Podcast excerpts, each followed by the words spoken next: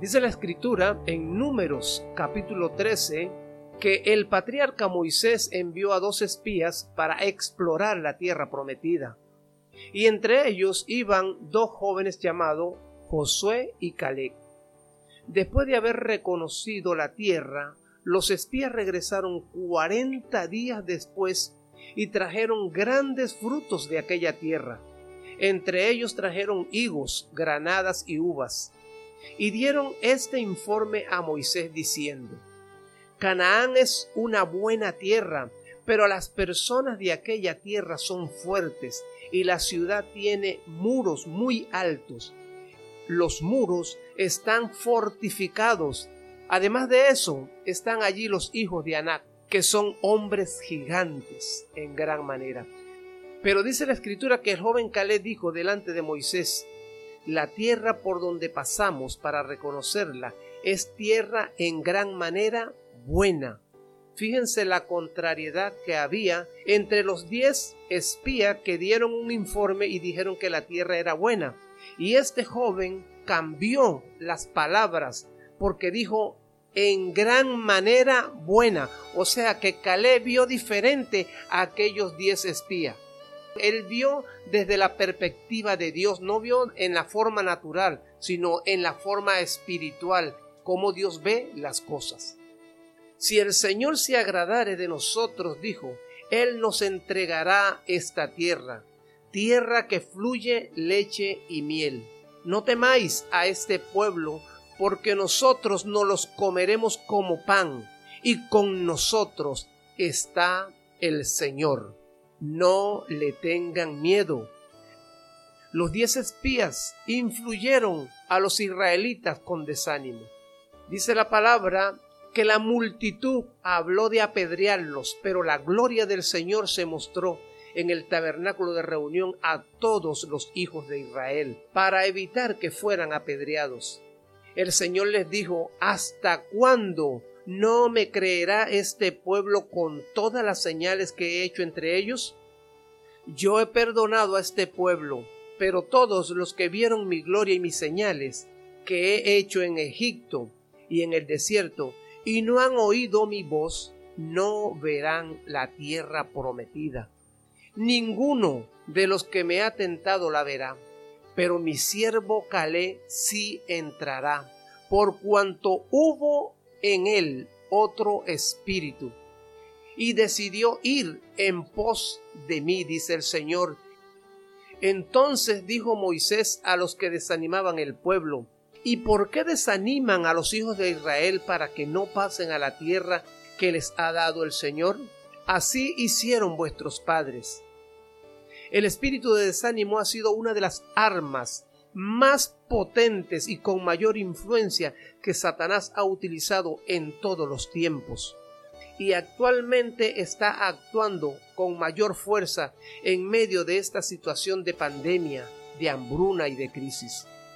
El objetivo de este espíritu de desánimo es desviarnos del propósito eterno de Dios.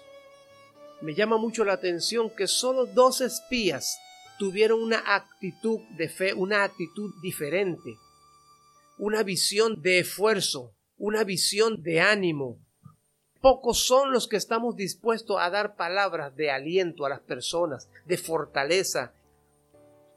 Los otros diez espías desalentaron al pueblo, de tal manera que le cerraron los oídos y los ojos espirituales para que no miraran la grandeza del Señor y los prodigios con que Dios los había sacado de Egipto y los llevó por el desierto.